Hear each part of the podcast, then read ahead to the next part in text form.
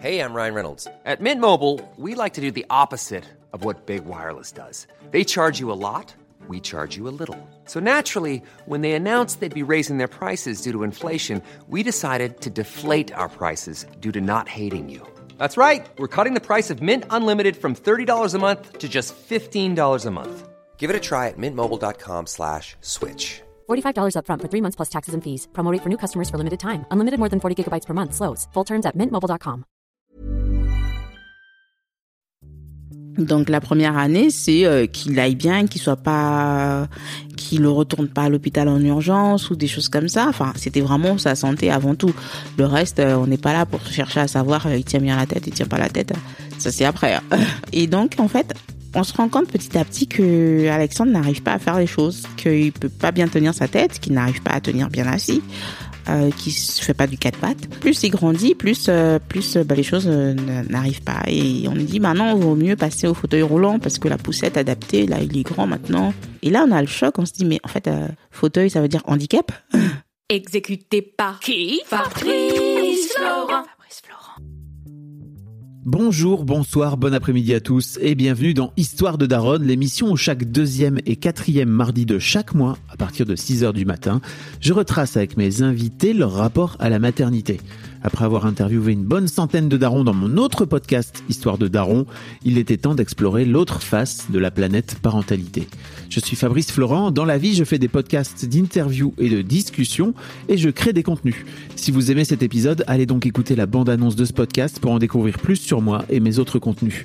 N'oubliez pas de vous abonner sur votre appli de podcast préféré, de mettre un cool commentaire et 5 étoiles au podcast sur Apple Podcast ou sur Spotify et de partager cet épisode autour de vous s'il vous a plu. C'est le meilleur moyen de m'aider si vous aimez mon travail.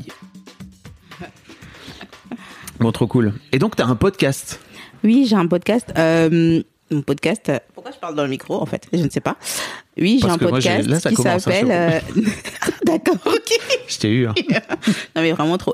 Euh, j'ai un podcast qui s'appelle Nos vies extraordinaires que j'ai créé depuis le mois de novembre euh, Ok. 2021. Nous sommes en 2022. Mhm. Qui parle un petit peu. Au départ, c'était pour parler un petit peu de de la vie des familles d'enfants porteurs de handicap, pour lever le tabou. Et euh, j'ai commencé par mon histoire, bien évidemment. Et après, euh, je... Jamais si bien servi que par soi-même. hein. Exactement. Euh, et après, je parle un petit peu, enfin non, j'interviewe ou je reçois d'autres parents. Ok. J'ai pas encore reçu, reçu de, de papa, j'aimerais bien, faut que j'en trouve. Mais je reçois d'autres parents d'enfants porteurs de handicap. C'est compliqué hein, de faire parler les pères. Ah, c'est vraiment compliqué, même mon mari. Oh là là. T'arrives pas à le faire parler. Je lui dis, ah chérie, ce serait bien que tu viennes sur le Ah, podcast. il veut pas, ouais. Sur ton propre podcast. Je vais réfléchir. Depuis, il réfléchit. C'était depuis le mois de novembre, donc. C'est ça? C'est ça. Si tu veux me l'amener, hein, t'hésites pas. Moi, tu sais, je, je suis très très fort pour les. Je les ensorcelle, tu sais. Ah, ah. Ah ouais, peut-être qu'avec toi, ça marcherait, leur jette des écrans de fumée, tu sais, ils se rendent même pas compte, ils sont en train de raconter leur vie, ils se, sont même pas rendus compte de ce qu'ils sont en train de faire. Non, mais je devrais, je devrais. Non, mais franchement, j'aurais bien aimé. Peut-être qu'un jour, ouais, il sera motivé. Ok. J'attends. Sandra, bienvenue en tout cas dans, dans l'histoire de Daronne. Euh, ça me fait ça me fait plaisir que tu sois là. Euh, tu, tu, tu es venu vers moi euh, parce que tu as, une histoire un peu particulière. Euh, tu as ton fils aîné qui a 11 ans aujourd'hui qui s'appelle Alexandre, qui est comme tu dis porteur de handicap moteur, c'est ça? Il est, il est dans un fauteuil? Exactement. Il peut pas marcher, il ne peut pas utiliser ses bras. Ok. Donc on appelle ça, alors attends, pour c'est paraplégique, c'est ça? La Tétra. Tétraplégique. Je- Parce je- que du coup, c'est les quatre membres qui sont touchés. Ah yes, oh putain, ah, j'avais pas capté. Tétra. C'est ça, tétra. Un excellent moyen mémotechnique. Exactement. J'ai 40 j'ai bientôt 45 balais, je savais toujours, j'avais toujours jamais capté, réussi à faire la différence. Mais bien sûr. Ah bah moi non plus au départ, hein, franchement, mais après. euh, Oui, tu finis, tu finis par, euh, t'as fini par t'y faire. T'as C'est aussi ça. créé, euh, t'as aussi créé une association euh, qui s'appelle Nos enfants extra capables, c'est ça? C'est ça, nos enfants extra capables. Ok. C'est ça. Euh, tu vas nous raconter un petit peu tout ça et dans le cadre de cette association, donc tu as créé ce fameux podcast, j'imagine, où tu fais parler des, tu fais parler des parents, euh, qui, qui pour un peu libérer la parole. Et aussi ce, t'as aussi sorti ce bouquin, c'est ça? Oui. Qu'est-ce que c'est que ce livre? C'est un livre pour les enfants? Ah, Au départ, oui, c'est un livre pour enfants euh, qui raconte une petite histoire autour d'Alexandre. Et euh, je parle pas de handicap dans le livre, pas du tout. Je raconte une histoire plutôt gay. Ouais. Et euh, l'idée, c'est de montrer aux autres enfants qu'un enfant porteur de handicap est comme eux, qu'il a des rêves, des envies, mais aussi euh, je voulais que les autres enfants qui sont pas porteurs de handicap, du, euh, non, les enfants porteurs de handicap puissent s'identifier aussi à travers ce livre, parce que je trouvais que les livres qu'on a pour les enfants, en général, on ne voit pas un héros porteur de handicap. Il y a des héros qui existent, mais les autres enfants euh, qui ont un handicap ne peuvent pas s'identifier à ces héros parce qu'ils ne peuvent pas faire ce que ce héros fait. Donc finalement, je trouvais que c'était un peu frustrant pour un enfant qui a un handicap de dire oui, euh, je suis tel héros, mais en fait, il peut pas faire ça.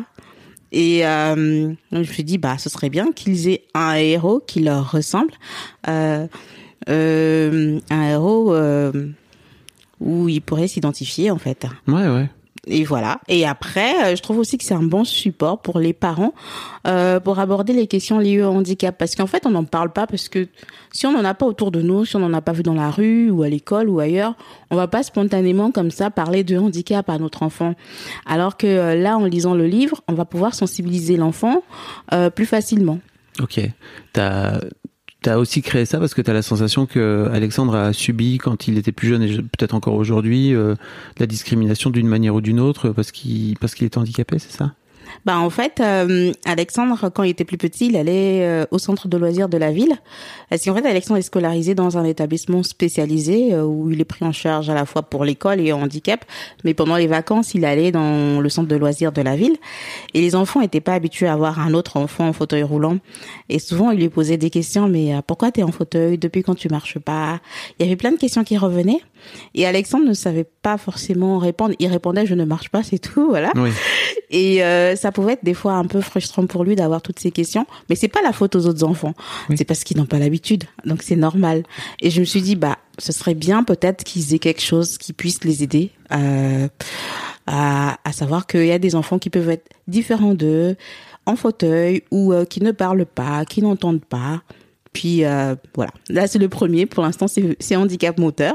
Par la suite on en espère en avoir d'autres euh, sur d'autres types de handicap. Ok. Euh, en tout cas, Sandra, merci beaucoup d'être d'être au micro. On va. Je, la, la première question que je pose à tous mes invités, à toutes mes invitées, c'est comment t'en es venue à devenir maman? Ouhou. Pas techniquement, parce que ça, je crois que je sais. Je... Ah, heureusement que tu me poses pas. J'allais pas faire de démonstration. Euh, non. Parce que tu sais, il y a des, il y a des. Je, je pose parfois la, la question à des mecs qui me disent en faisant du sexe. Ah ouais, super. Pratico-pratique, bien Oui, sûr. ça. Les gars, quoi, tu vois. C'est juste. C'est ça. Non, en fait, toi. Mon mari, bon, on s'est marié assez jeune. euh, Enfin, j'avais 25 ans et lui 30. Et après, euh, hum, on a eu envie, on a eu envie d'avoir euh, une famille, d'avoir des enfants. Donc voilà.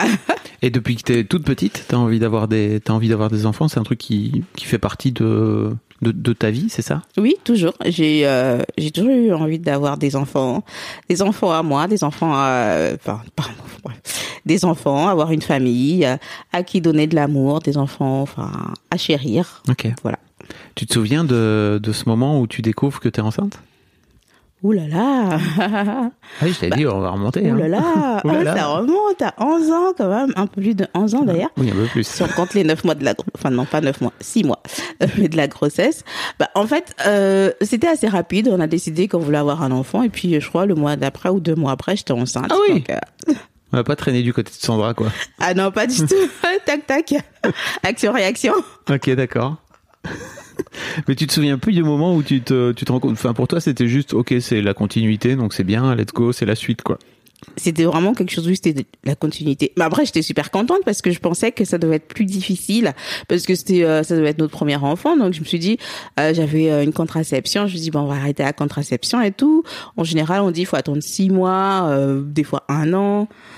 Ah, bah, super. Franchement, on est super content de, que les choses se soient passées aussi facilement et si rapidement. Donc, euh, tant mieux. Ok. Bon, c'est vrai que parfois ça met du temps, mais parfois ça met moins de temps et il faut peut-être arrêter d'écouter ce que les gens racontent finalement. juste. C'est vrai que bah après chacun est différent, donc après on peut pas s'identifier à chaque fois à, à l'expérience d'une autre personne, même si ça peut aider, mais euh, chacun est différent. Comment se passe cette grossesse pour toi? Alors au début, euh, pendant les trois premiers mois, assez bien, avec un suivi classique. Et à partir du quatrième mois, euh, mon gynécologue, je vais à une consultation en fait. euh, mon gynécologue me dit mais euh, Madame, votre col il est un peu raccourci. Euh, Il faut que vous vous reposiez. Maintenant, il faut que vous restiez le plus longtemps possible allongé, pas pas de mouvements brusques, etc. Je dis d'accord. Et puis moi, c'était ma première grossesse, donc enfin cerclage, etc. Je savais même pas ce que c'était, donc je fais confiance à mon médecin. Le cerclage, je sais pas non plus ce que c'est. Ah d'accord, ok. Bon. Il va falloir que tu m'expliques. Pourtant, j'ai eu deux mots, hein, mais vraiment, c'est quoi le cerclage? Tout s'est bien passé. Le cerclage, en fait, c'est lorsque des fois on a euh, une grossesse à risque, c'est-à-dire on a un col un peu raccourci ou euh, ouvert. On met un cerclage, c'est un fil qu'on met autour du col de l'utérus Ok. pour le fermer, le maintenir fermé pendant toute la grossesse pour éviter ou limiter les risques de fausses couches euh, ou de de d'ouverture spontanée Ok. du col. Eh bien, écoute, je ne, je ne connaissais pas, je découvre. J'ai pourtant fait 130 épisodes d'Histoire de Daron, tu vois. Ah, c'est vrai, on apprend tous les jours. Hein. Bah, ça, c'est clair. Euh, ok, donc, euh, effectivement, donc, t'es- t'as un suivi un peu particulier, donc, euh, tu t'alites, c'est ça, j'imagine, t'as, t'as plus le droit de bouger, etc. C'est ça. C'est compliqué pour toi? Bah oui, parce que euh, on est un peu frustré dans le sens où on se dit bah en fait je peux même pas faire la chambre de mon fils, euh, je peux même pas acheter les trucs et tout, aller dans les magasins, commencer à regarder. Bon, après on se dit la priorité c'est de mener à terme la grossesse, donc on écoute ce que le médecin dit, on obéit. Jusqu'au jour où euh, je vais à une consultation comme d'habitude. Et là il me dit bah en fait je vois la poche des os, votre col il est euh, complètement raccourci, là je vous envoie aux urgences. Je lui dis, euh, c'est quoi cette histoire? Il me dit, si je vous envoie pas aux urgences, vous allez accoucher là, c'est pas possible. Et je devais être euh, à cinq mois et demi de grossesse. Euh, et donc là, euh, il appelle euh, l'ambulance. Il me dit, non, mais on va vous envoyer dans un hôpital de niveau 3. Je dis, c'est quoi un hôpital de niveau 3 Je sais même pas ce que c'est. Euh, et donc, il appelle l'ambulance. Heureusement que mon mari était là avec moi ce jour-là. Je sais pas non plus ce que c'est qu'un hôpital de niveau 3, mais j'imagine que c'est un hôpital où, pour les, pour les accouchements à risque, c'est ça? C'est ça, en fait, les hôpitaux, euh, les maternités sont classées en trois niveaux. Euh, le niveau 1, c'est un accouchement sans risque normal. Niveau 2, euh, ça commence à des accouchements qui commencent à être un petit peu, euh, qui peuvent être compliqués. Donc, c'est à partir des enfants prématurés de à 7 mois à peu près. Niveau 3, c'est vraiment les grands, très très grands prématurés. Donc, ils prennent des enfants euh, qui ont un poids de 600 grammes à peu près. Euh, C'est petit, 600 grammes. C'est vraiment tout petit. Mm. J'aime bien comparer avec un paquet de pâtes de 1 kilo. non, Oui. mais c'est vrai, comme ça, vrai. on voit, on se rend compte, on dit un paquet de pâtes de 1 kilo, d'accord Ou une boîte de 1 kilo, c'est même pas ça, Ouais. Ah, c'est, sérieusement. euh, moi, c'est quasiment la moitié, quoi. C'est fou. C'est ça, Ok. c'est c'est incroyable. Et euh, donc du coup, il me dit, euh, on vous envoie donc à- dans un hôpital et euh, on, euh, donc du coup la- l'ambulance arrive, qui vient me chercher. Et là, euh, je me rends compte qu'en fait, je vais rester à l'hôpital. Et c'est panique à bord parce qu'on ne sait pas ce qui va nous arriver, on ne sait pas si, si je vais accoucher tout de suite. Donc à l'hôpital, on me prend en charge tout de suite. Il y a tous les médecins qui défilent dans la chambre pour m'expliquer, vous risquez de perdre votre bébé. A la psychologue qui arrive pour nous préparer. Euh, euh, si votre bébé arrive à tel terme, est-ce que vous voulez le garder? Est-ce que vous voulez qu'on essaie de le sauver? Enfin, vraiment tout un truc, euh, mais c'est incroyable. On s'imagine même pas. C'est comme dans un film. Ouais. Et euh, donc je suis restée à l'hôpital. euh, Tu veux dire que t'as des psys qui se pointent dans ta chambre en te demandant si ton, si tu veux, si tu veux garder ton enfant, s'il est viable ou pas, euh, etc. Quoi. c'est ça? Exactement. On commence à nous préparer psychologiquement à tout ce qui peut arriver, mais au pire, de toute façon. À l'hôpital, on me prépare toujours au pire. Est-ce que tu, tu crois que c'est une mauvaise chose ou? Après, euh, oui et non. Après, c'est normal, c'est leur travail parce que l'idéal, c'est que tout se passe bien. Donc, si on prépare au pire et que ça se passe bien, tant mieux en fait. Euh, et si on prépare au meilleur et que ça se passe pas bien, ce sera beaucoup plus difficile. Donc, je me dis que c'est normal. euh, c'est toujours normal d'envisager le pire. Mais après, pour quelqu'un qui est là, qui qui qui qui est dans cette situation, euh, à qui on annonce qu'elle va accoucher ou qu'elle va perdre son bébé, c'est difficile à entendre. Et quand tu dis pour quelqu'un, tu parles de toi. Je parle de moi et je parle des autres mamans qui passent par là Ah, moi, ou qui sont là, passées euh, par là. T'es dans mon canapé pour parler de toi. Pour moi, oui. Pour moi, c'était horrible à entendre. Je Ouais. me disais, mais ils sont pas humains, c'est pas possible. Pourquoi ils me parlent de ça et tout? Mais c'est leur devoir, c'est normal. Donc, euh, je n'en veux à personne. Ouais. Mais c'était pas forcément très évident à vivre pour toi. euh. Ah ben non, pas du tout, pas du tout, pas du tout. Après, on essaie de relativiser, on se dit bon bah ça va bien se passer, tout va bien se passer. On essaie de rester positif. Je suis de nature très positive, donc du coup, Ça se sent. c'est important. Ok. Euh, et donc du coup, on essaie de garder euh, de garder le moral, de se dire bah bah ça y est, ça fait une semaine qu'on est là, ça va bien se passer. Euh, restons tranquille, on bouge pas et tout, on est pris en charge.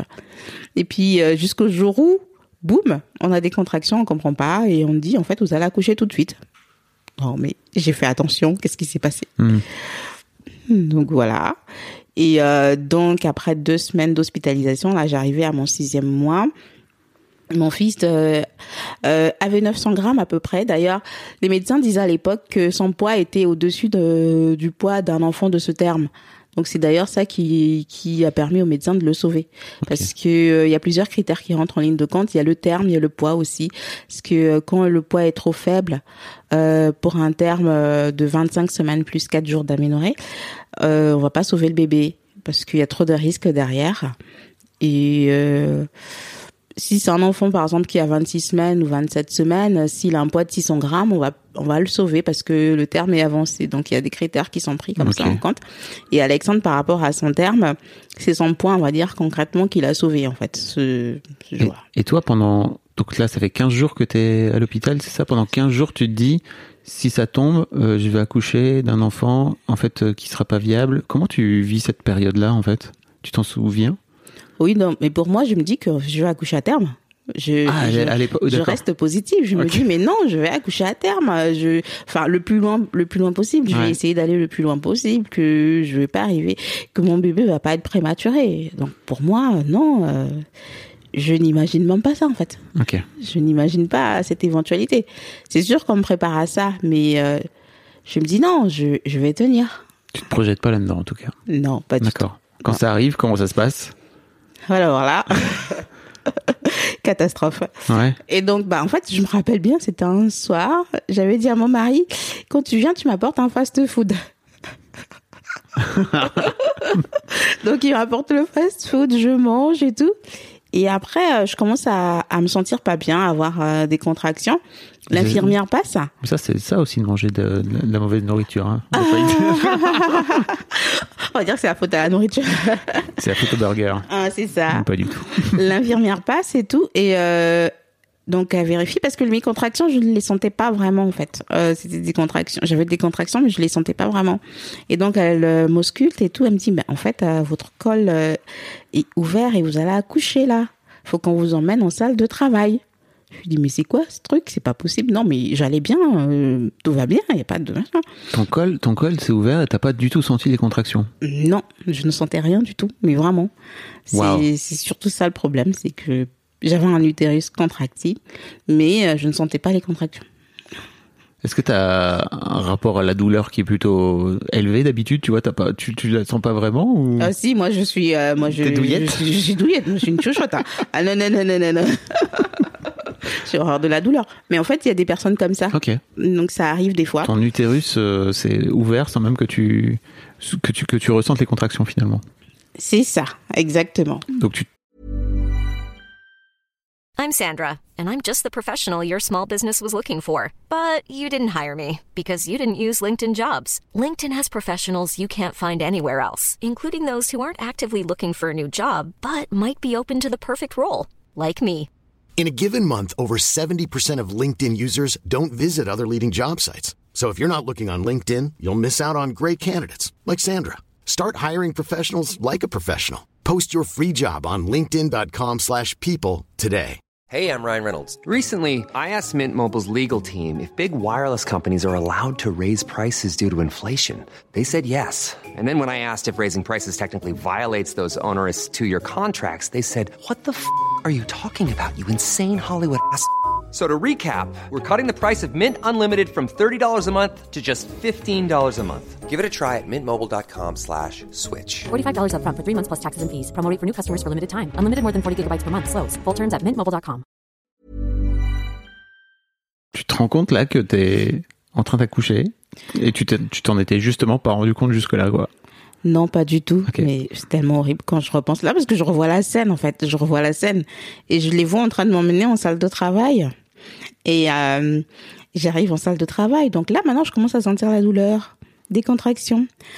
Euh, on voit la poche des os et tout. Euh, finalement, la poche des os, elle, elle s'ouvre, elle- ben, elle s'ouvre pas toute seule. Il fallait la l'ouvrir, La percer. la percer. Voilà, c'est ça.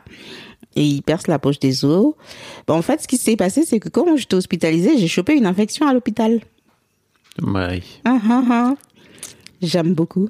Et donc, vu que j'avais une infection, on pouvait pas arrêter, euh, on pouvait pas retarder euh, l'accouchement. D'accord. Il y avait des risques pour le bébé, donc il fallait que j'accouche. Puisque le travail avait commencé, Ouais. parce qu'on peut retarder un peu le travail, mais non, on ne pouvait pas retarder le travail puisque j'avais une infection et tout. C'était hyper compliqué. Donc j'arrive en salle de travail et tout. Donc euh, je commence à... Mais je pleure, je suis dans un état vraiment incroyable, je, je, je sais même pas, je réalise pas ce qui se passe. Je dis non mais c'est pas possible, je veux pas accoucher aujourd'hui, je veux pas accoucher aujourd'hui, je veux pas accoucher. T'as peur là à ce moment-là? Ah oui, non, mais j'ai peur pour mon bébé. j'ai des larmes qui remontent Ouais. tellement quand j'y, quand j'y repense. Non, mais j'ai peur pour mon bébé parce que je me dis, non, mais si j'accouche maintenant, mon bébé va pas vivre. Donc, j'accouche pas aujourd'hui, c'est pas possible. Mais en fait, le travail a déjà commencé. Et je me rappelle, il y a l'anesthésiste qui arrive pour me poser une péridurale. Et euh, il commence à me dire, Madame, arrêtez de bouger, sinon je vais, je peux pas poser la péridurale. Mais comment je me suis énervée contre lui Je dis, mais attendez, vous voyez pas que je vais accoucher là et tout, euh, que moi j'ai d'autres problèmes, vous me parlez de... Je dis, vous n'êtes pas humain, quoi? Je m'en souviens, c'était... Ouais, ouais. Bon, après, il avait pas de tact. hein. Oui. Mais bon, c'était un moment horrible, horrible, horrible, parce qu'on savait pas s'il allait vivre, notre bébé. Euh, c'est que à l'accouchement qu'on allait le savoir. Et, euh, et donc, j'ai dû partir en salle de travail vers 21h par là. Et à 4... Non, c'est quoi? C'est 2 heures du matin? C'est mon mari qui se souvient même de l'heure, parce que moi... J'oublie toujours. À 2 heures du matin, à peu près, Alexandre est né. Euh, ce qui nous a rassuré, c'est qu'il a poussé un petit cri. En, euh, j'ai accouché par voix basse, normalement. D'ailleurs, j'ai rien senti, tellement il était petit, Ouais. le pauvre choupiné. Et euh, donc, euh, il a poussé un petit cri et euh, il avait 900 grammes à la naissance. Euh, tout de suite, on l'a emmené euh, en couveuse, euh, euh, intubé, etc. avec tout. Donc, j'ai même pas pu avoir mon bébé dans mes bras. Euh, je suis repartie dans ma chambre comme si j'avais même pas accouché parce que lui, il est parti directement en réanimation, néonate. Et euh, Comment tu vis ce moment-là où ah mais c'est horrible, c'est horrible, c'est horrible parce qu'en fait, mais parce que les premières heures en plus sont décisives. On ne sait pas s'il va vivre euh, parce que il part avec les médecins, avec toute l'équipe pour essayer de le garder en vie, mais on ne sait pas s'il va vivre. Donc c'est c'est horrible. Tu dis ça en riant Bah, parce que maintenant c'est derrière, ouais. c'est- derrière. Mais maintenant c'est passé. Je veux dire, euh, je l'aurais dit euh, au moment où ça s'est passé. Oui. euh, je je sour- non, je, je non. Tu serais- je suis en train de pleurer. Hmm. D'ailleurs, je pourrais même pas, j'aurais même pas pu en parler. Ouais. Je pense. Pourquoi? Non, la douleur était encore là. Euh, il faut le temps de faire son deuil. Il faut, comme je dis souvent, lorsqu'on traverse des épreuves comme ça, on a besoin de temps pour pour penser s'il plaît, pour faire son deuil, pour accepter ce qu'on vit, pour accepter la situation. Et après, on peut en parler, mais euh, à l'instant T, c'est difficile de mettre des mots sur les mots M-A-U-X. Ouais. Donc, euh, Je a- l'ai. les mots MOT sur les mots MAUX. Exactement. Et il faut du temps, des fois. Le- quand tu parles de faire son deuil, tu parles de faire son deuil de quoi? Ben, euh, d'avoir euh, un accouchement normal, comme tout le monde. Parce que je pense que toute femme qui, qui, qui, qui, attend un enfant ne se projette pas euh, sur un accouchement ultra prématuré, en plus comme ça, très très prématuré. On n'y pense pas en fait. D'ailleurs, on ne nous prépare pas à ce genre de choses. Personne ne nous prépare à ça. Dans la tête de toute femme enceinte ou de tout couple qui attend un enfant, c'est euh, on va accoucher à terme. Et euh, déjà le fait d'accoucher euh, à ce terme à six mois, bah c'est un deuil de pas avoir une grossesse comme tout le monde. Parce que je se dis bah euh, pendant pendant longtemps je je me sentais pas vraiment femme euh, avant d'avoir ma, deux- ma- mon deuxième enfant ma fille je me disais mais en fait j'ai l'impression de pas avoir connu ce que c'est la grossesse Ah oui. je me sentais incomplète Ouais. Et donc faut faire le deuil et accepter de se dire bah on a une grossesse différente on n'a pas accouché à terme euh, ça s'est pas passé comme on le souhaitait il faut l'accepter il faut faut se dire bah c'est passé comme ça maintenant on avance et puis voilà mais ça prend du temps Tu parles aussi du fait que t'as pas pu avoir ton fils euh, avec toi. Enfin, tout ça, ça doit être, euh, j'imagine, des, des moments qui sont pas évidents. Et surtout, comme tu le dis, j'ai un peu l'impression qu'on se projette sur un truc. C'est un peu le souci, hein, c'est qu'en tant qu'être humain, on a besoin de se projeter, je crois. Et ça, et en fait, quand ça finit par ne pas arriver dans les plans tels qu'on tels qu'on les avait projetés, c'est parfois compliqué à vivre, quoi. Ah mais vraiment c'est c'est vraiment euh, c'est vraiment compliqué c'est là tout mon combat aussi quelque part parce que euh, je me souviens j'ai accouché donc du coup euh, on a fini de faire enlever le le placenta et tout Oui. le truc et tout ça donc je suis remontée dans ma chambre en train de faire mes mon sac j'avais pas mon bébé à côté c'était bizarre je disais mais mon bébé est pas là je l'avais même pas encore vu parce que il fallait attendre euh, qu'on l'installe en réanimation euh, qu'il fasse tous les soins et tout pour qu'on puisse aller le voir. Donc je l'avais même pas vu. C'était c'était c'était difficile. Euh, bon heureusement on a quand même eu des nouvelles. On nous a dit qu'il était en vie et tout. Donc du coup ça ça rassure. Mais euh, après ça on a dû aller en réanimation pour aller le voir. Je me souviens la, la boule au ventre quoi. Je savais pas à quoi il allait ressembler. On arrive en réanimation, on voit un tout petit bout. Il est encore translucide. Oui, c'est c'est c'est- Ouais. c'est incroyable. Il est encore translucide et euh, avec plein de tuyaux partout, partout, partout, partout. Oh là là, le choc, l'horreur. Non mais franchement, c'était horrible. Mais après, on le voit là, on voit le petit cœur battre et on se dit en fait, il est en vie, il est en train de se battre, le pauvre choupinet. Et euh, nous aussi, on doit se battre avec lui en fait. Il est en train de tout donner. On doit se battre avec lui, on doit rester fort pour lui parce que lui, il est là en train de subir ça. On n'a pas le droit de pleurer. Enfin, on peut pleurer, mais on n'a pas le droit de. T'es en train de pleurer. les gens ne le voient pas, mais C'est incroyable. C'est, j'ai des larmes qui coulent toutes seules. Je souris en on pleurant. appelle ça les émotions, c'est un truc de ouf. Ah, c'est un truc de ouf. On peut pas les contrôler. Et c'est un sujet tellement profond. bah oui. Et, euh, et en fait, on voit ça. On pleure, on est dévasté, mais quelque part aussi, le fait de le voir en vie, là, on se dit non, non. euh, il est en train de se battre et nous, on doit rester fort pour lui, on doit lui apporter notre force. Euh, il est courageux. Donc, bah voilà, ça aide à tenir. Je vais te chercher des mouchoirs si tu veux. Mais j'en ai, T'en as en plus. j'en ai, j'en ai. Merci. Ah, tu dois souvent avoir des, des mamans qui pleurent. hein. J'ai cru entendre dans les autres épisodes. Des mamans, des papas qui pleurent aussi, tu sais. Bah, J'ai voilà. des papas qui pleurent. J'ai cru entendre ça dans les épisodes que j'ai écoutés. Ceci dit, tu racontes des trucs hyper profonds là et qui ont l'air de te toucher et tout, mais tu le racontes toujours. Les gens ne voient pas, mais tu le racontes avec un grand sourire. Je crois qu'on l'entend dans ta voix en fait. Tu, tu le racontes aujourd'hui avec un immense sourire en même temps. C'est marrant ce, ce contraste euh, de. Mais j'ai pas de raison de rester triste toute ma vie quand même. Non, non, je sais. Non, mais je sais. Justement, en fait, c'est souvent les gens me le disent d'ailleurs la dernière fois. Mais vous parlez des sujets euh, euh, qui peuvent être difficiles, mais avec le sourire, dis oui. Parce que je pense qu'on doit garder espoir dans la vie. C'est important parce que mm, en tant que maman, moi, j'ai besoin de communiquer à mon fils la joie. Je peux pas lui communiquer de la tristesse.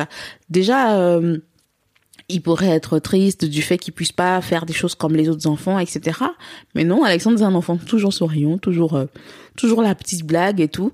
Et euh, je me dis, mais je suis en train de, on est en train de, de construire un futur homme. Alors, si on lui apporte de la tristesse tous les jours, comment il va se construire? Comment il va, il va faire pour être heureux demain s'il grandit dans un foyer où on est triste, où on pleure, où euh, on, on regrette ce qu'on n'a pas eu. Bah, on n'a pas eu ce qu'on voulait. On n'a pas eu un enfant euh, qui marche, qui court, qui joue.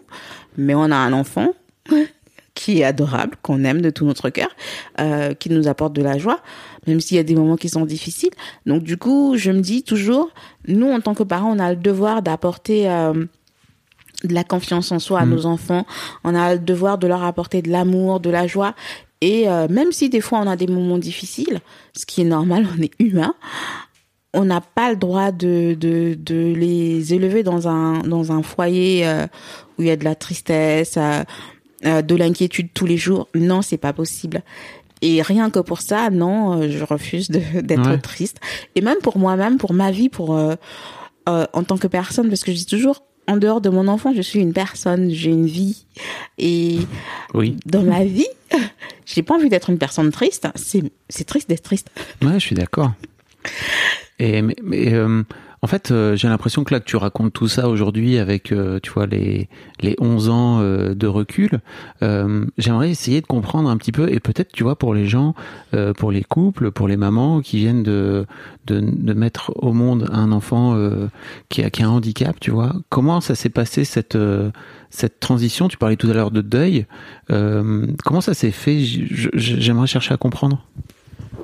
Bah, au début, en fait, euh, on, se, on se rendait pas compte que notre fils n'allait pas marcher, par exemple. On Oui. se rendait pas compte euh, qu'il allait être en fauteuil roulant, qu'il allait pas faire certaines choses. hein. Ouais. Dans notre tête, euh, et les médecins ont souvent dit retard moteur, ont souvent parlé de retard moteur, du fait de son extrême prématurité.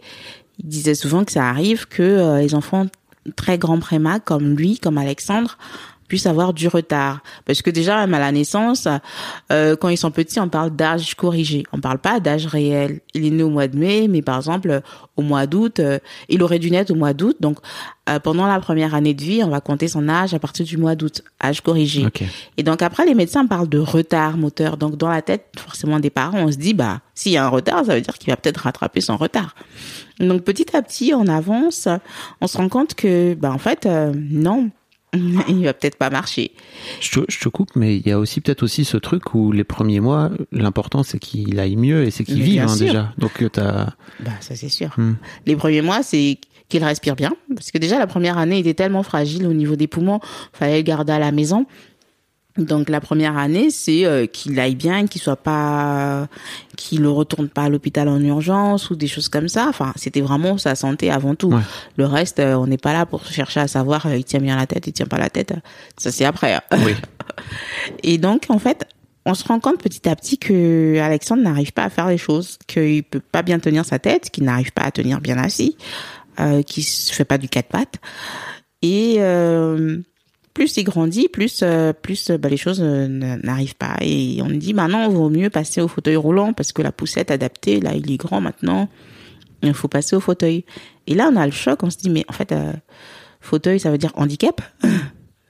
Et à l'époque, on parlait pas de handicap, on disait pas le mot handicap, on n'osait pas. Moi, je n'osais pas dire le mot handicap parce que dire le mot handicap, c'est accepter le handicap. Tu veux dire quand tu disais on, tu parlais de tu parlais de, De toi moi et de dans mon votre mari, et de hein. votre mari, ok. Voilà. C'est, euh, on va pas dire euh, notre fils est handicapé parce que dire qu'il est handicapé, c'est accepter qu'il va jamais marcher, qu'il va jamais euh, utiliser ses mains ou des choses comme ça. Et donc petit Ça- à petit, C'est on a- arrivé à quel âge ça à peu près? Euh, à partir de l'âge de 4 ans, on a dû passer en fauteuil roulant parce que la poussette, parce qu'il y a des poussettes adaptées qui existent. La poussette adaptée n'était plus adaptée, donc il fallait passer en fauteuil pour qu'il soit plus à l'aise. voilà. Et là, on se rend compte que non, notre fils ne va pas marcher. Et là, c'est le choc parce que faut accepter. Bon, on est passé par des thérapies, bah, parce qu'on a, on a été suivi par une psychologue. Hum, euh, bon, c'était d'abord Alexandre qui était suivi par la psychologue parce qu'il avait du mal à manger, à s'alimenter. Et euh, nous aussi, on, donc, on a fait une thérapie de famille. Ça nous a beaucoup aidé, toujours à mettre les mots M-O-U-T sur les mots M-A-U-X. Euh, accepter que notre fils serait différent, qu'il marcherait pas. Ce qui nous a aidé, c'est que euh, Alexandre était tellement euh, pétillant qu'en fait on oublie le fait que qu'il puisse pas marcher, on oublie ce qu'il n'arrive pas à faire. Euh, on se focalise sur ce qu'il sait faire. Et là, on se rend compte que, en fait, euh, il sait faire tellement de choses en dehors de la marche, euh, de l'utilisation de ses mains et tout. Et donc, on se focalise sur ce qui est bien, sur ce qui est positif. Et on oublie le reste. Et euh, petit à petit, on accepte, on accepte. Et quand on voit comment euh, notre fils grandit, se développe, euh, bah, on se dit, bah, en fait, on doit accepter pour son bien et pour notre bien. Parce que être triste, parce que des fois, je pleurais, je pleurais dans la salle de bain, je pleurais, je pleurais toute seule. Et parce que je me disais mais comment ça va être, comment il va grandir, comment ça va se passer? Je me posais tellement de questions, donc je pleurais. Mais je me rendais compte que j'étais j'étais triste à l'intérieur de moi. J'étais pas heureuse parce que j'étais triste tout le temps et euh, j'étais irritable, j'étais de mauvaise humeur, enfin parce que j'étais triste et pour mon bien-être, non, c'était pas possible. C'est un parcours euh, psy et de, et de thérapie qui vous a été proposé par l'hôpital euh, directement ou c'est vous qui c'est nous qui avons fait la démarche. Waouh. Déjà c'est c'est énorme Oui. de vous rendre compte que en fait à côté des soucis de santé de votre fiston, vous pouviez aussi soigner la santé mentale. On peut aussi faire une pause hein, si tu veux pour Non, ça va. Sandra pleure. Tout se passe bien. Tout va bien. Je, je, je ne la torture pas, je vous promets. Enfin si, euh, je fais sortir des, des vieilles histoires, des émotions quoi. Je ne savais pas que j'allais pleurer aujourd'hui, ce n'était pas prévu. Bah, hé, tu viens me parler. euh, tu viens me parler de ton histoire. Ouais, tu, tu vois ce que je veux dire, c'est que comment ça vous est venu l'idée de vous dire, ok, en fait, euh, on n'a pas que des euh, que des problèmes euh, euh, physiques entre guillemets à gérer avec le handicap euh, d'Alexandre, etc. Il faut aussi qu'on prenne soin de notre santé mentale. En fait, c'est simple, c'est parce qu'on a voulu prendre soin de la santé de- mentale de notre fils. Et du coup, Ah yes. Euh, parce que je me suis toujours dit que je veux pas un enfant frustré demain. Je veux pas un enfant euh, euh, qui soit comment dire qui ait l'impression qu'il lui manque quelque chose. Je veux qu'il accepte son handicap, qu'il vive avec. Quand on est petit, il y a pas de souci. Les enfants, bah, pour lui, il n'arrive pas à faire ça. Il, il ne marche pas. C'est pas, c'est pas, c'est, ça lui pose pas de problème. Mais c'est en grandissant avec les autres, avec le regard des autres, quand il va être dans la société, comment il va le vivre. Et donc très tôt, on s'est dit non, euh, il faut vraiment que Alexandre ait un suivi pour pas qu'il développe des complexes le plus tard. Et quand il est petit, on l'accompagne forcément chez la pédopsie. Et euh, Elle vous a coincé. exactement, elle nous a eu. mais c'était très bien. Hop hop hop, partez pas là. C'est ça. Il faut qu'on parle ensemble. Non, mais c'était très bien, Bah oui. franchement. Et on s'est rendu compte que là, euh, bah, des fois, elle parlait à Alexandre, mais c'est nous, euh, bah, ouais, on était, les émotions, on faisait sortir ce qu'on avait, ce qu'on n'arrivait pas à dire. Euh, et c'était, c'était difficile, mais c'était très bien, c'était génial. Ça nous a fait un bien fou. Ah, c'est cool. Et je le conseille à tous les parents, euh, même si on n'a pas un enfant handicapé. Ah oui, ça. Mais des fois, la thérapie peut aider. C'est, je crois même souvent la thérapie peut. C'est Parce que parler, c'est bien, la preuve. Ça fait sortir La les preuve. émotions et tout et tout. Euh, j'ai, alors attends, entre temps, mais pas trop loin. C'est à peu près à ce moment-là, c'est ça où euh, vous vous décidez de faire un deuxième enfant, Euh, si je me trompe pas. mes deux enfants ont 6, 5 ans d'intervalle. Donc du coup, Alexandre avait 4 ans et demi, ouais, 4 ans et demi, 5 Ouais. ans. Euh, je me suis toujours dit au fond de moi que je me sentais pas femme. Vraiment, parce que ma première grossesse, vu qu'elle s'était interrompue très tôt, je savais pas ce que c'était d'être vraiment enceinte, d'arriver à 9 mois. J'entendais toujours les autres mamans, les autres femmes dire, ah ouais, je suis à terme, là, je suis fatiguée, j'en ai marre et tout. Je dis, ah bon, mais je sais pas ce que c'est. Et j'avais l'impression d'être incomplète. Et euh, après, on s'est dit, bah, on va avoir un deuxième enfant. Donc, on a eu notre fille. Euh, pour la grossesse de ma fille, du coup, j'étais cerclée, comme je disais tout à l'heure, pour Oui. éviter une, pour éviter euh, euh, une fausse couche ou éviter euh, bah, que ce qu'on avait vécu se reproduise. Ouais.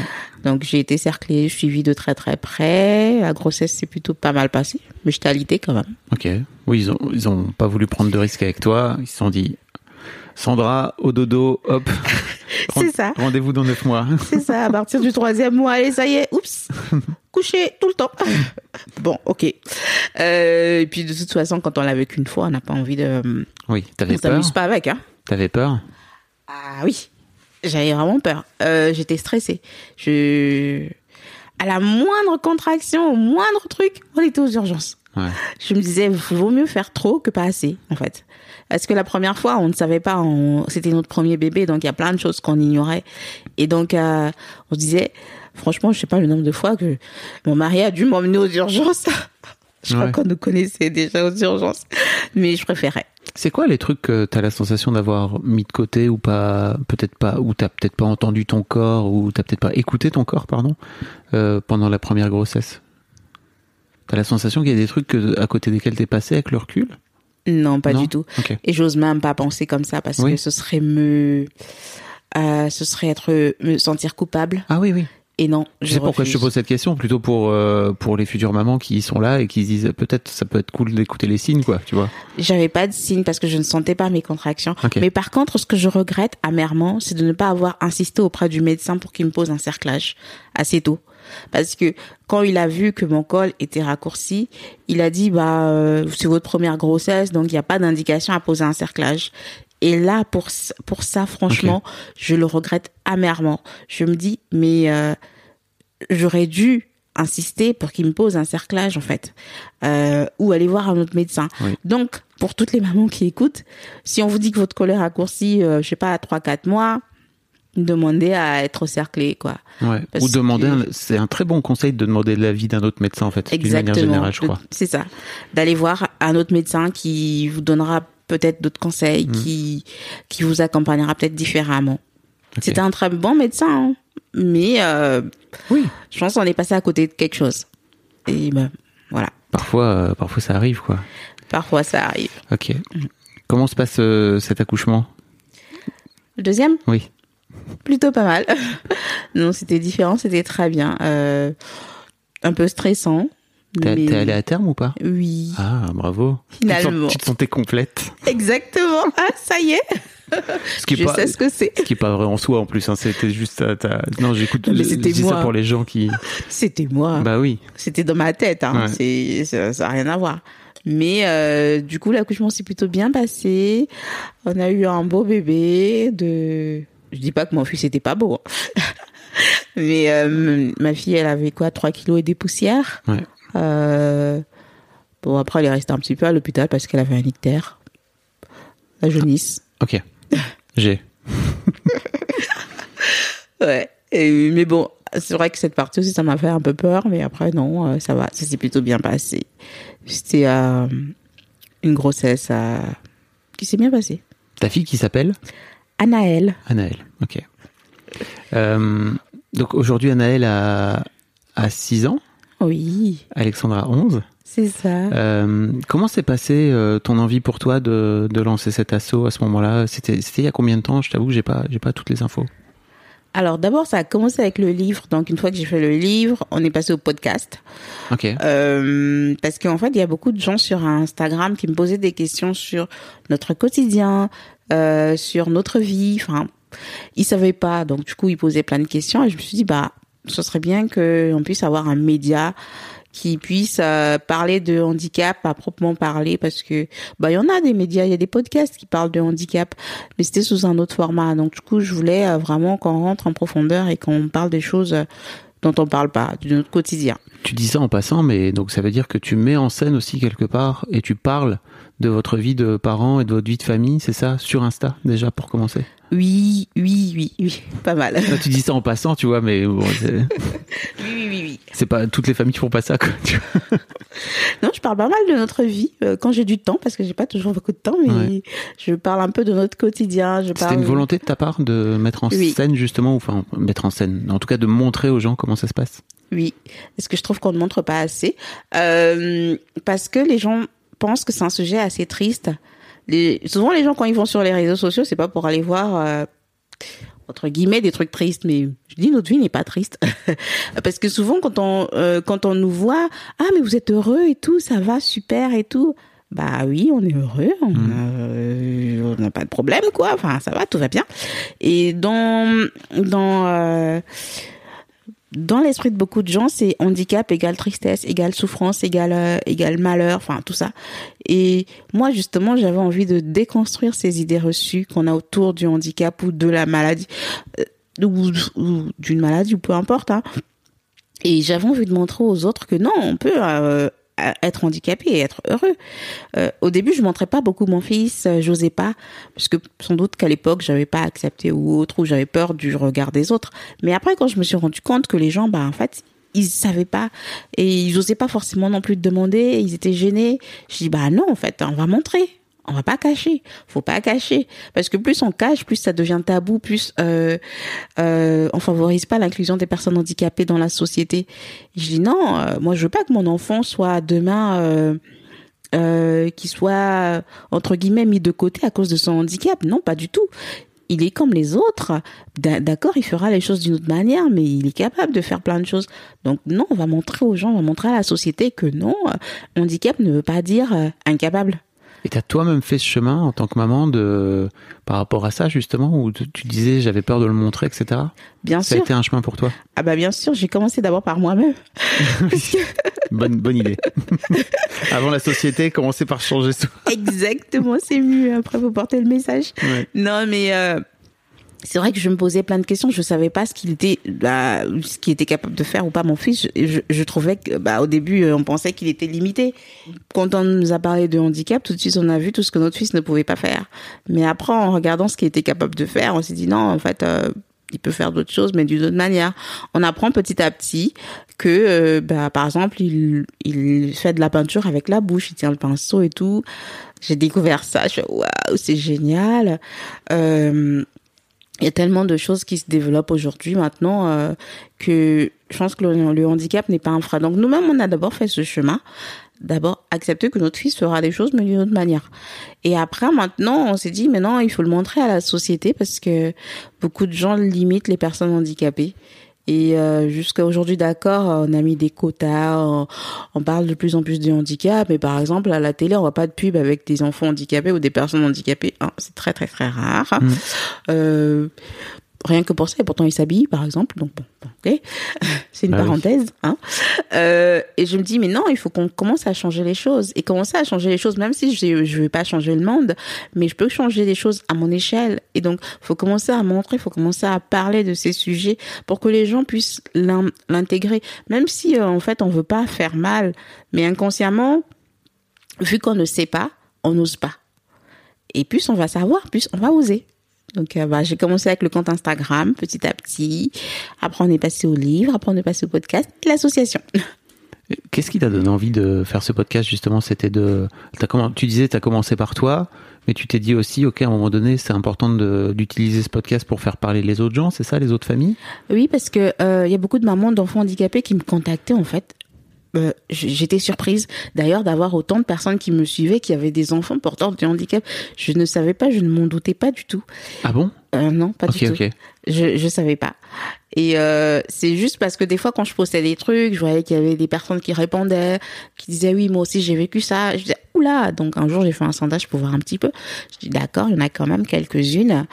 Et euh, ces personnes étaient aussi dans de la dans la souffrance parce que euh, c'est soit ils sont au début du parcours donc ils n'ont pas forcément encore accepté. Ils osent pas en parler à leur entourage. Euh, ils savent pas comment apprivoiser le handicap de leur enfant. Et je me suis dit bah le podcast de parler de notre quotidien à nous de ce que nous on vit ça peut aider d'autres parents. Non seulement ça va aider d'autres parents qui sont dans la situation mais ça va aussi aider la société à à se rendre compte euh, euh, ce qui- de ce qui se passe dans la vie de, de familles d'enfants porteurs de handicap, des choses dont on ne parle pas, tout simplement. Ok. Et l'assaut alors, c'est un peu la suite logique, c'est ça? C'est ça, c'est ce que j'aime bien dire, la suite logique, parce qu'il y avait le livre, la- la- le podcast. L'association, c'est aller au-delà, parce qu'avec le podcast, le livre, euh, on est dans de la sensibilisation. On va pas forcément poser des actions concrètes. Et l'association, c'est vraiment là, du coup, euh, l'idée, c'est de faire des groupes de parole avec euh, des, des psychologues et des parents d'enfants porteurs de handicap pour les aider à accepter le handicap de leur enfant. Parce que je dis toujours, avant de de d'aider son enfant ou euh, euh, d'avancer, il faut déjà accepter. Si on n'a pas accepté, on peut pas avancer. C'est une c'est une étape vraiment importante. Donc l'idée c'est d'ai- d'aider les parents d'enfants porteurs d'handicap à accepter le handicap de leur enfant, se comment, dire comment vous faites alors concrètement? Vous organisez des réunions, des groupes de parole, etc. C'est ça ou? Bon là, on n'en a pas encore vraiment fait, mais Ouais. euh, l'idée c'est d'organiser des réunions avec les enfants porteurs de handicap et de discuter des sujets qui qui y a autour, des difficultés qu'ils rencontrent, euh, euh, des des problématiques du quotidien, et après voir comment on peut les accompagner. Ça c'est le premier point. Après, euh, moi je suis d'origine gabonaise. J'y suis restée jusqu'à l'âge de 18 ans. Et euh, j'ai à cœur d'aider euh, bah, d'aider les personnes qui sont en Afrique aussi parce que en termes de handicap, ça reste un sujet tabou en Afrique. On en parle mais vraiment vraiment vraiment très très très peu. Et les fois où j'ai été, je me suis rendu compte que le handicap est vraiment est encore vu comme quelque chose de comme un malheur, comme euh, comme euh, je sais pas. Les enfants handicapés souvent n'ont pas beaucoup de place à l'école. Euh, donc en termes d'inclusion euh, c'est compliqué. Je me suis dit bah va falloir peut-être faire quelque chose aussi de ce côté. Donc le l'association a deux volets euh, en France et en Afrique. Ok. vraiment. Donc du coup en Afrique ça va être vraiment être dans, dans la sensibilisation sensibilisation de la population parce que euh, dans la population encore il y a tellement de choses à faire. Les personnes handicapées souvent euh, sont isolées dans un coin n'existent presque pas pour la société. Et euh, il y a qu'en sensibilisant les gens qu'on va y arriver d'abord pour commencer. Et après bah accompagner les parents hein, qu'ils acceptent le handicap de leur enfant. Qu'ils se disent pas que mon enfant est handicapé et donc il peut rien faire qu'il est voué à l'échec qu'il ne fera rien dans sa vie. Même les enfants autistes qui- même les enfants qui parlent pas ben on se rend compte qu'avec des méthodes aujourd'hui on arrive à faire beaucoup de choses avec eux D'ailleurs, il y a plein d'entreprises qui, qui veulent recruter des, des, des, des autistes, des personnes autistes. Euh, et donc, Oui, parce leur... oui, c'est sûr qu'ils ont des, aussi des qualités, quoi, les, bien sûr. les autistes. C'est ça. Et si on leur donne pas leur chance, mais comment on va leur donner leur chance Mais c'est en leur apportant de l'amour, euh, c'est en les accompagnant. Et c'est c'est notre devoir de parents de faire ça. D'abord, avant de demander à la société de le faire. Et euh, et donc vraiment, c'est quelque chose qui me tient à cœur parce que de mon expérience, hein, euh, je me dis maintenant, il faut qu'on accompagne nos enfants, qu'ils soient différents ou pas, on doit les accompagner dans la vie et euh, on, on doit leur montrer que vous êtes différents, mais vous pouvez faire les choses comme ci, comme ça. Vous avez votre place, leur donner de la valeur parce que c'est des êtres humains avant tout. Et euh, voilà, donc l'association est là pour ça. Après, on a l'autre volet, ça va être euh, d'apporter un peu d'aide, donc du matériel, euh, surtout en Afrique, aux enfants porteurs de handicap, bah, par exemple des ordinateurs pour les aider, bah, pour favoriser l'inclusion de ces enfants, des fauteuils roulants, des outils pédagogiques par exemple. Donc voilà. Oui, donc c'est très large, quoi. Tu veux aller, tu veux aller chercher le plus large possible? Oui, mais bon après on pourra pas tout faire, mais on va faire le maximum qu'on peut faire. Ok. Pourquoi t'as eu envie de te lancer dans l'associatif comme ça? Je suis une personne très sensible, je pense, et je n'aime pas voir les autres souffrir euh, au départ. Et je trouvais ça tellement injuste de voir euh, de voir les enfants euh, handicapés être mis de côté. Je trouvais ça injuste parce que après, en tant que mère, forcément, je me projette. Je me dis, ça peut être mon enfant, et je voudrais pas que mon enfant vive ça. Et donc, bah pour les autres, bah non, c'est pas, c'est injuste en fait. Et de toute façon, je me dis, enfin, je pense au départ, j'ai fait les choses comme ça naturellement, c'est venu naturellement, j'ai fait, j'ai fait. Mais après, je me dis aussi que si quelqu'un ne commence pas, ben on va jamais changer. Bah, il y a déjà des gens qui font des choses, mais si je viens contribuer aussi à ma manière, ce sera jamais trop en fait. Donc euh, allons-y, petit à petit, les choses vont changer, peut-être dans 10 ans, dans 5 ans, je ne sais pas. Petit à petit, le peu que je pourrais faire, ce sera déjà beaucoup. Et euh, l'associatif, c'est vraiment être au cœur de la, de, de la problématique, être sur le terrain, vraiment. Parce que faire des podcasts, des livres, c'est bien, mais je suis pas forcément sur le terrain. Je fais des choses d'une autre manière. C'est d'autres outils que j'ai à ma disposition. Mais euh, euh, l'association, c'est un moyen vraiment d'être, de mettre euh, les pieds dans le plat et de se dire, bah là, non, on va faire du concret, vraiment. On va euh, essayer de résoudre quelqu'un qui a un problème, quelqu'un qui qui a besoin d'un ordinateur par exemple pour travailler, bah si on peut lui trouver cet ordinateur, euh, pourquoi pas. S'il a besoin d'un fauteuil, ben pourquoi pas. Si on peut sensibiliser les gens en faisant des des, des réunions, euh, des groupes de parole et euh, montrer à la population que non, un enfant handicapé, il a toutes ses chances d'aller à l'école, il a toutes ses chances euh, d'avoir une vie euh, adaptée bien sûr, mais d'avoir une vie ben pourquoi pas. Comment ça se passe aujourd'hui pour Alexandre? Euh, Alexandre, plutôt pas mal. Bon, on a passé une année un peu difficile parce qu'il s'est fait opérer euh, fin 2021. Et euh, donc c'était un peu compliqué les suites d'opération. Mais maintenant ça va beaucoup mieux, il a récupéré. Euh, là il est en sixième cette année et euh, il est plutôt heureux de vivre sa petite vie, d'avoir ses copains, d'avoir sa petite sœur. Comment ça se passe avec sa petite sœur justement? Je, je voulais me, je me demandais. Ah ils sont très fusionnels. En fait euh, c'était tellement étonnant, on n'a pas eu besoin de faire grand chose. Bon avant qu'elle n'arrive au monde on a on a toujours suivi une thérapie de famille, hein, bien sûr. Ça aide. Euh, pour préparer Alexandre au fait que sa petite sœur serait différente, qu'elle pourrait marcher, qu'elle pourrait faire des choses que lui ne peut pas faire. Parce que c'était important pour, euh, pour nous euh, qu'il soit préparé à ça. Et ensuite, quand elle est arrivée, il a accepté sa petite sœur. Et elle, même quand elle était bébé, des fois quand je regarde les photos, elle allait lui faire des câlins, elle allait vers lui. Euh, elle a toujours été très... euh, presque pro- protectrice envers son frère. C'est des fois, je dis non, c'est pas toi la grande sœur, c'est ton grand frère, donc attention.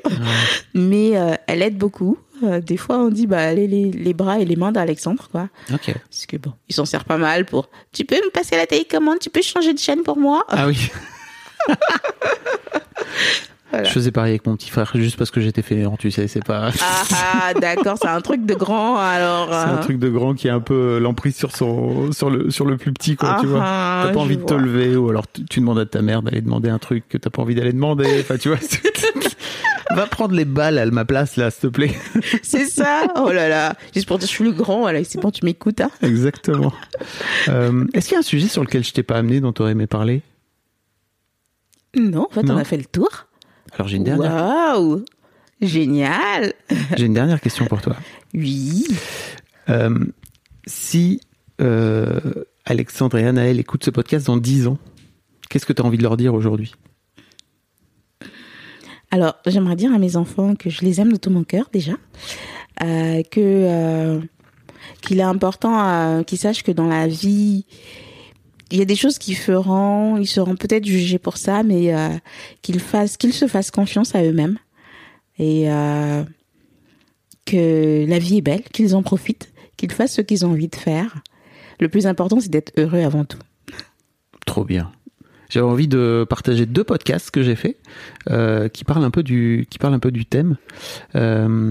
J'ai interviewé Fabien Toulmé qui est auteur de BD euh, qui a fait une BD qui s'appelle Ce n'est pas toi que j'attendais. Alors c'est parce qu'il attendait il a eu une euh, petite fille trisomique si tu veux. Il parle beaucoup de son processus de deuil justement de bah ils n'avaient pas du tout détecté la trisomie et c'est vraiment il parle beaucoup de, de, ça justement je trouve que je sais enfin je sais pas à quel point c'est le même process mais je crois qu'il y a un peu de ça aussi tu vois de te dire ok c'est pas c'est pas vraiment l'enfant que j'attendais Euh, et le deuxième podcast c'est dans Histoire de mec j'ai interviewé un mec qui s'appelle Nicolas et qui a 44 ans et qui euh, qui est handicapé euh, moteur et qui raconte euh, justement son histoire et j'ai adoré son épisode je vous, je vous mettrai les liens dans dans les notes et je, je sais pas si tu l'as écouté mais franchement c'était vraiment canon j'ai adoré c'est c'est ton fiston dans, dans, dans 30 piges. Exactement. Euh, merci beaucoup Sandra. Je mettrai tous les liens pour euh, pour aller suivre euh, ton travail, etc. Et puis le et puis le podcast aussi dans les notes de cet épisode. Un grand merci à toi. C'était c'était Ah, mais super. merci à toi, mais vraiment, j'ai passé un super moment, même si tu m'as fait pleurer. Hein. C'est pas grave de pleurer. Je rigole. Non, mais c'était super, franchement. Merci beaucoup. Trop top. Merci bien.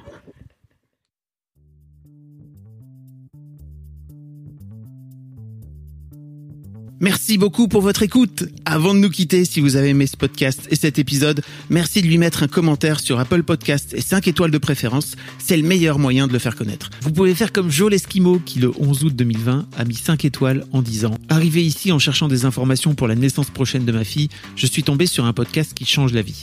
Je le conseille aux futurs papas, mais aussi aux autres. Les histoires sont intéressantes pour la vie.